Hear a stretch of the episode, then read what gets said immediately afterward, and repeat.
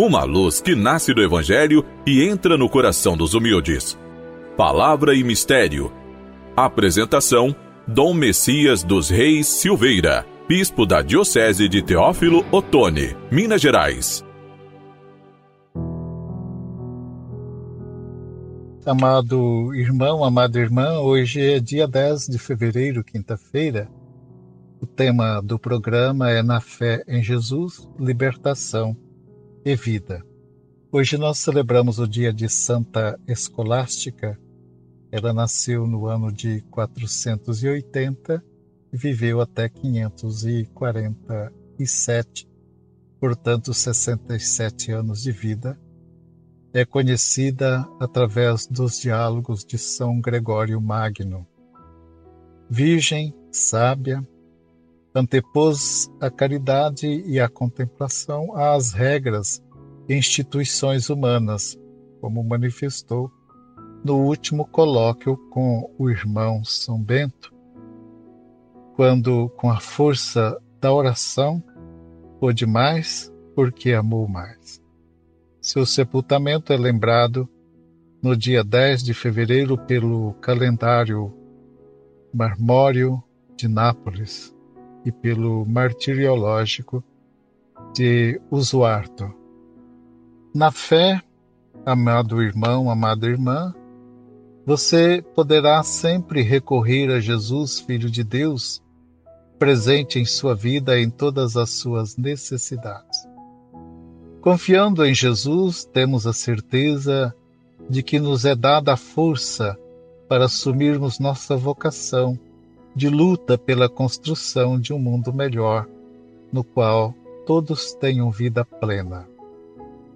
No Evangelho de hoje, Marcos, no capítulo 7, versículos 24 a 30, nos narra um episódio envolvendo Jesus e uma mulher cananeia na região gentílica de Tiro e Sidônia. Jesus anunciava a chegada do reino dos céus, tanto aos judeus como aos gentios da Galiléia e suas vizinhanças. Caracterizava-se assim a universalidade da revelação a todos os povos.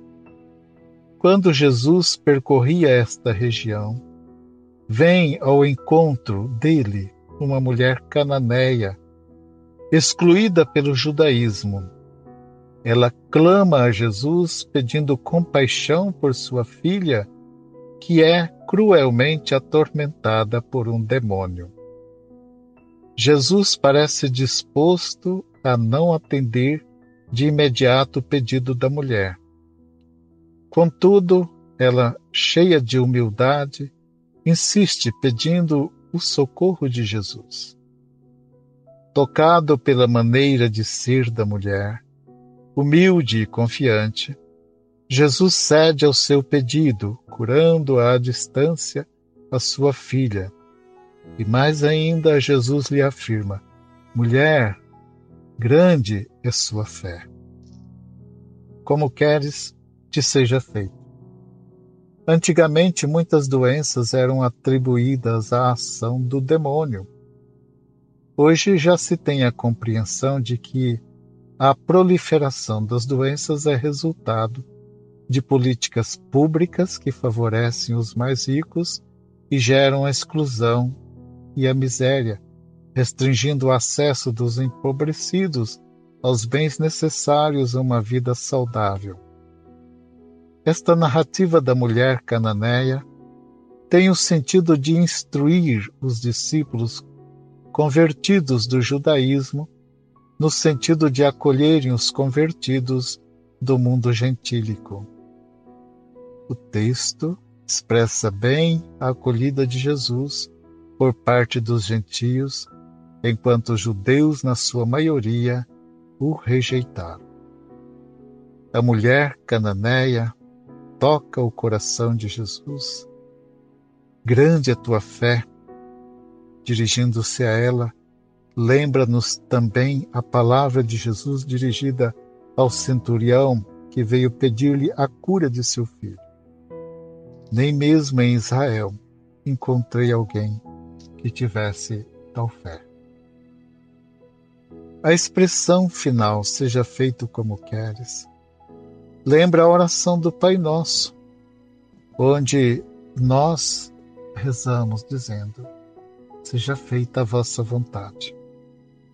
Esta expressão indica que aquela mulher gentílica, ao querer a libertação da filha, identifica-se com a vontade do Pai.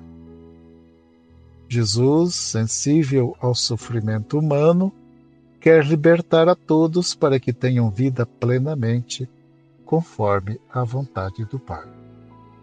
Amado irmão, amado irmão, o programa vai chegando ao final. Bom será se pudermos nos encontrar no próximo programa. Assim espero. Fique com a paz e a bênção do Senhor.